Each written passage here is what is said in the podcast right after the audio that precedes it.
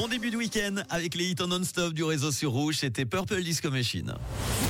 C'est un truc de fou Rouge. L'histoire du jour nous emmène pas très loin, à la douane de Bardonnay.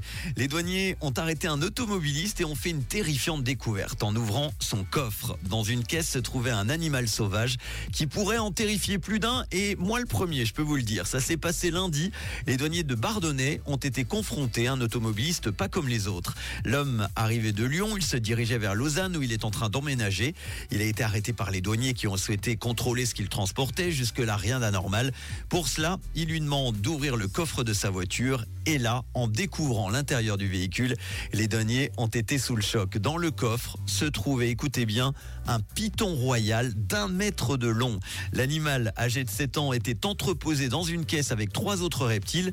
Selon les paroles de l'automobiliste, il aurait acquis ces animaux lors d'une bourse aux reptiles ainsi que sur le site de petite annonce français Le Bon Coin. Alors il faut savoir que le python royal, évidemment, est une espèce protégée par la Convention de Washington. Cette convention vise à garantir que le commerce international des animaux et des plantes ne nuisent pas à la conservation de la biodiversité et repose sur une utilisation durable des espèces sauvages toute personne donc qui souhaite détenir un python royal doit donc posséder un permis obligatoire, ce qui n'était pas le cas de cet homme arrêté donc à la douane de Bardonnay. Les douaniers ont donc notifié au conducteur un délit d'exportation sans déclaration de marchandises prohibées. Le serpent a quant à lui été confié à une structure spécialisée. Après le film Les serpents dans l'avion, la suite très bientôt sur les écrans avec les serpents dans le coffre de la voiture à Bardonnay.